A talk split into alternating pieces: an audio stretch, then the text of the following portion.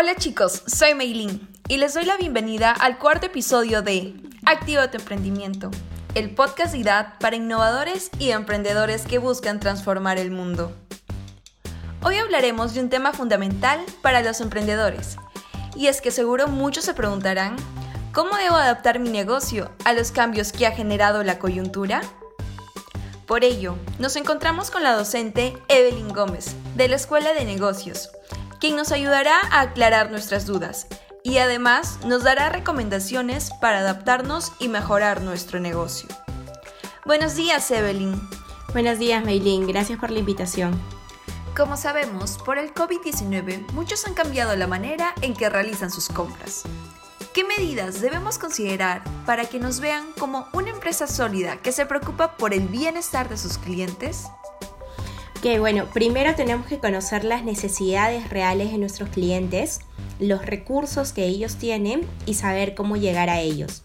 Entonces, es bastante importante que al momento de reinventar de nuestro negocio, de reinventar el canal en cómo vamos a llegar a ellos, si por ejemplo antes vendíamos un producto solo de forma física y ahora lo vamos a hacer a través de un canal digital, conocer dónde están ellos. Por ejemplo, eh, yo no podría empezar a vender mi producto en Instagram si es que yo sé que mis clientes no usan Instagram.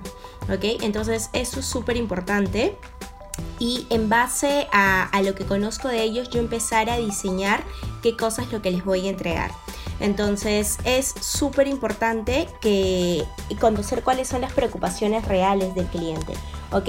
si su preocupación principal es el tema de seguridad, yo tengo que eh, cubrir todas las dudas que ellos puedan tener respecto a esto si tiene la preocupación de, por ejemplo, de cuándo va a tener el producto, eh, y tiene mucha incertidumbre, de repente yo necesito algo pronto y, la mayor preocupación es que va a llegar en dos semanas, en tres semanas o en un mes, que son cosas que están sucediendo actualmente, yo tengo que ser súper claro con esa información. Entonces, en realidad lo primero para encontrar la forma de darle el mayor bienestar a nuestros clientes es preguntarles a ellos qué significa el mayor bienestar para ellos. Entonces, ¿cuál es la ruta ideal? Para que ellos reciban los servicios, los productos que nosotros estamos vendiendo. Entonces, si hay algunos clientes recurrentes que ya conocemos, es importante conversar con ellos, entenderlos, eh, preguntarles y a partir de eso empezar, empezar a, eh, el diseño de lo que nosotros vamos a entregar, ¿no? Entonces, igual eh, dentro de lo que nosotros ya sabemos, eh, a partir de eso empezar a ver qué cosa es lo que más valoran para nosotros poder entregárselo. Y en este tiempo en realidad que hay bastante incertidumbre, que es un tiempo eh, de desconfianza, eh, hay, hay, muchas cosas que no son certeras, es importante darle la mayor información a nuestro cliente y asegurarle que eso que él espera lo va a conseguir, que si él tiene una expectativa de 10, nosotros eh, informarles realmente si vamos a poder cumplir esa expectativa o si no decirles, eh, ser bastante claros con, ok, nosotros vamos a llegar a 8, sé que tu expectativa es que esto llegue en un día, sin embargo, con la logística actual eh, que tenemos, eso no va a ser posible y va a llegar en 5 días. Pero ser bastante claros desde el inicio con esa información. Yo no puedo decirle a mi cliente como que cómprame hoy y te lo entrego mañana y eso eh, no ser verdad. ¿No? Entonces lo más importante para darles eh, el mayor bienestar a nuestros clientes es eso, ¿no? No solo en el tema de, seguridad, que es súper importante, sobre todo para el tema, por ejemplo, de alimentos, que es súper importante, sino eh, en bienestar en, en general, ¿no? Porque ahorita también están como que todas las emociones un poco exaltadas. Entonces, ser bastante claros con lo que les vamos a entregar y darles bastante seguridad en el proceso. Ya saben, innovadores y emprendedores, debemos enfocarnos en las necesidades y recursos de los clientes. También conversar con ellos, conocerlos y brindarles información clara. Entonces, ¿debemos informar sobre nuestras medidas en nuestras plataformas virtuales? Sí, yo creo que hoy en día las plataformas virtuales, eh, ya sea una página web, ya sea una página de Facebook, una página de Instagram, muchas veces es el primer contacto que los clientes tienen con nosotros. Entonces, definitivamente, antes de escribirnos directamente y nosotros poder darnos una réplica, el cliente lo que va a hacer es empezar a leer todo lo que encuentra en esa plataforma. ¿Ok? Porque la información es mucho poder y hoy en día eh, más que nunca. Entonces, lo que va a buscar el cliente es obtener la mayor información posible del proceso para animarse recién a preguntar, eh, ok, haces el envío a tal distrito, cuándo me llega, eh, cómo puedo comprarlo, pero lo que más quiere es poder obtener información. Es importante que nosotros le demos información a nuestro cliente de cómo funcionamos, cuáles son las medidas de seguridad que tomamos, qué productos tenemos, cuándo los entregamos, dónde los entregamos, cómo los entregamos, incluso antes de que el cliente nos pregunte. O sea, no deberemos esperar a que el cliente nos escriba preguntándonos eso, sino nosotros ya deberíamos poder darle esta información. Ahora, esta información se tiene que dar siempre de forma bastante amigable, bastante lúdica. Podemos ahí jugar con gráficas, eh, con mensajes cortos, explicarlo, eh, escribir textos que suenen bastante amables. Tampoco no podemos saturarlos y, no sé, adjuntar un PDF con estas son nuestras medidas, no. Sino tenemos que hacerlo como que de pocos para que el cliente vaya explorando y vaya encontrando toda la información que necesita. Entonces sí es importante que nosotros le mostremos cómo operamos y no esperar a que eh, ellos nos escriban y nosotros tengamos que responderles, porque también ahí hay un tema del tiempo de respuesta, ¿no? Entonces, si yo no tengo la información que el cliente necesita a la mano y espero que me, que me escriba y yo le respondo y le respondo tarde, ahí también eh, es una experiencia de usuario que se puede deteriorar. ¿ok? Si yo le escribo a alguien preguntando y estoy súper animada en este momento de comprar ese producto o ese servicio, pero me responde a las 4 horas, en realidad el cliente puede ya haberse decidido por otra opción. Entonces es importante que toda la información prioritaria eh, que queremos que el cliente puede necesitar esté en nuestras plataformas virtuales. ¿Y eso afectaría los procesos de compra de los clientes? Eh, en realidad si no tienes esa información, como te digo, el proceso podría ir que el cliente eh, te escriba y que quizás tú no tengas la capacidad en ese momento para responder inmediatamente. Entonces, ¿qué pasa si tú como emprendedor eres una sola persona que está atendiendo tres canales digitales, ya sea el Facebook, el Instagram y el chat de la página web? Y no tienes tiempo para responderles a todos al mismo tiempo. Entonces, esto hace que la, calidad de respuesta que yo le pueda dar en ese momento eh, no sea tan buena. Y esto puede hacer que al mismo momento que el cliente está hablando conmigo y está conversando conmigo, puede estar hablando con tres opciones más y puede optar por la otra opción que le da eh, más información o más seguridad, ¿no? Entonces puede terminar eh, declinando su compra o perdiendo interés y optando por otra opción. Ya saben emprendedores, debemos brindarle la información y seguridad necesaria a nuestros posibles clientes. Entonces, Evelyn, al momento del primer contacto con un posible cliente, ¿debemos recalcar nuestras medidas de prevención? Eh, sí, es súper importante, es algo que he visto bastante en las páginas web que de hecho eh, apenas entras ves información de cómo ellos hacen la entrega de las cosas, de cuáles son las medidas de prevención en temas de seguridad, de salubridad que usan, porque quizás ahorita es la primera inquietud, ¿no? Entonces al momento tú de pedir un delivery de algo, eh, aplica sobre todo para el tema de comida que se ha reactivado recientemente, la primera duda que va a tener la persona es si esto es seguro o no. De hecho, hay bastante debate. Hay mucha gente que, por ejemplo, no está pidiendo delivery de comida porque no le parece seguro y hay otros que están en duda. Entonces, lo que como cliente vas a hacer es pedir del lugar al que le tengas más confianza. ¿No? Entonces sí es importante que no al momento de que el cliente me escriba, me diga hola, ¿qué tal? Y yo le diga hola, soy muy seguro, ¿no? sino que este primer contacto que se da cuando ellos ven información mía, información de mi empresa, ellos vean que yo me estoy preocupando por la seguridad de mis trabajadores y por la seguridad de mis clientes. ¿Ok? Porque recordemos que esta crisis que estamos pasando actualmente no solo es un tema de salud, sino también es un tema social.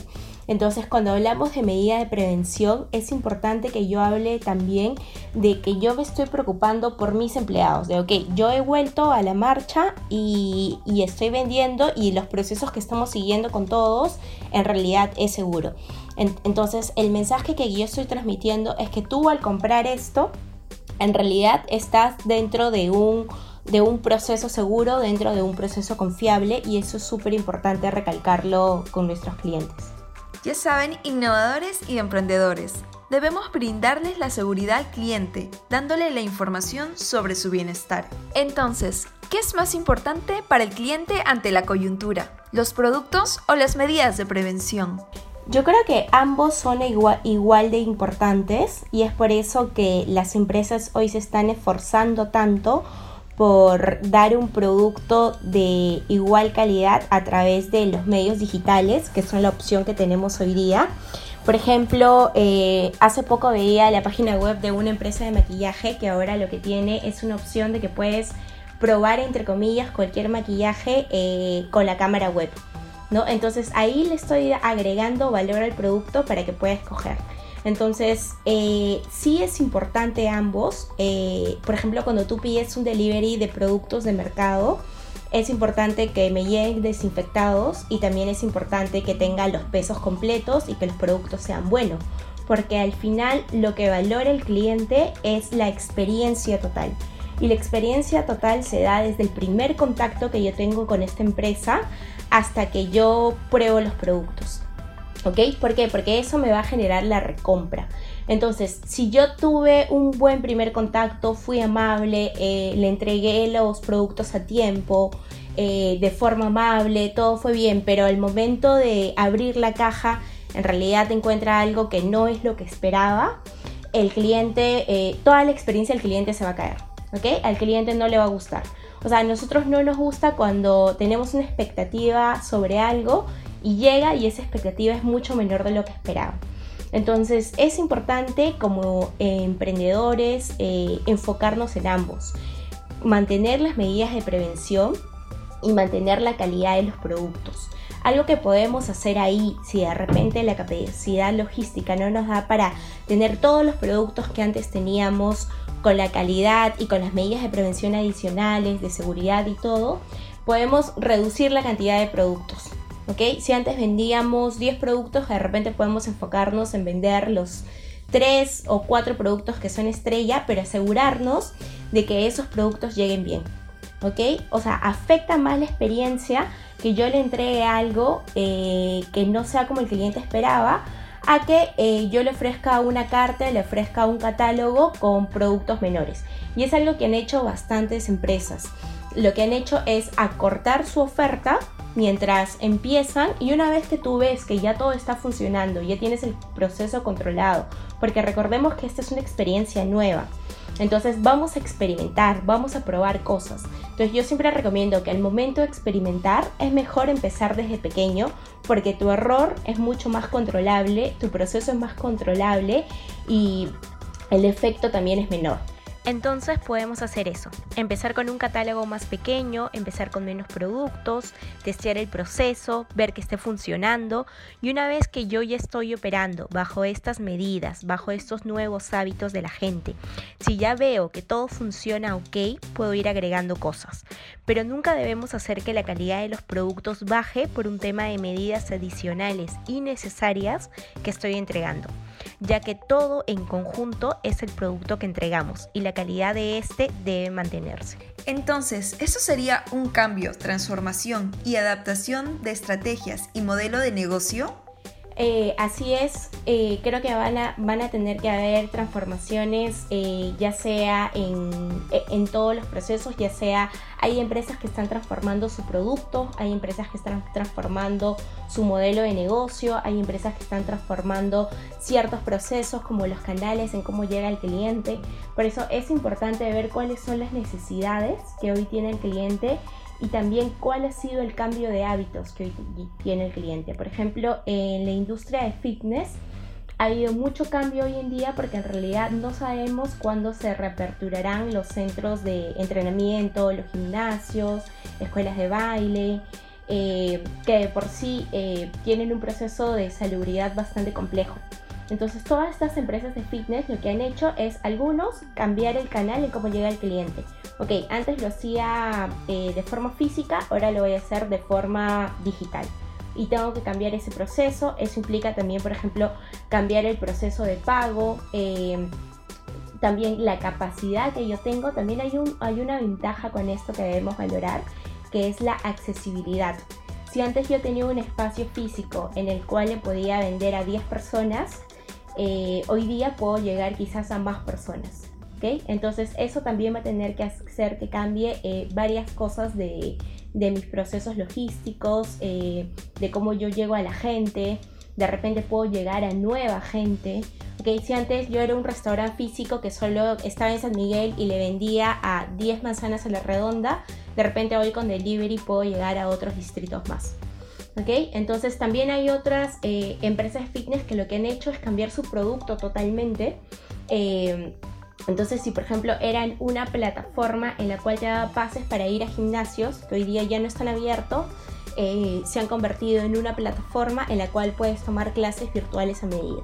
¿Ok? Entonces, lo que hay que ver es cómo nosotros nos adaptamos a estas nuevas condiciones del mercado que han cambiado y qué cosas tenemos que cambiar para entrar ahí. ¿no? Entonces, tenemos dos opciones: o quejarnos y, decir, ok, ya estaba descubriendo cómo funcionaban las cosas y me cambiaron toda la jugada y me quedo ahí estancado. O la otra opción es reinventarnos. Y también aprovechar que estamos en un punto en donde nuestro costo de oportunidad para la reinversión, eh, reinvención es bajo. Es decir, si antes yo estaba con mi negocio operando y quiero hacer un cambio, ok, tengo que dejar a clientes, tengo que parar, tengo que invertir. En cambio, hoy en día, si tu negocio está parado, en realidad, si no haces nada, va a seguir parado. Si te reinventas, vas a probar. ¿Ok? Entonces, el costo de oportunidad de reinventarnos hoy día es más bajo y es un momento que tenemos que aprovechar. Gracias Evelyn por toda la información. Sé que será de gran ayuda para todos nuestros innovadores y emprendedores. Meilin, muchas gracias por la invitación. Espero que esta información sea de ayuda para todos. Y es así como cerramos el cuarto episodio de nuestro podcast Activa tu emprendimiento. Atentos a nuestros siguientes temas para que sigan activando su potencial. Los invito a visitar nuestra web idad.edu.pe para que conozcan más sobre nuestra carrera de administración de empresas. Nos encontramos en el siguiente podcast. Cuídense.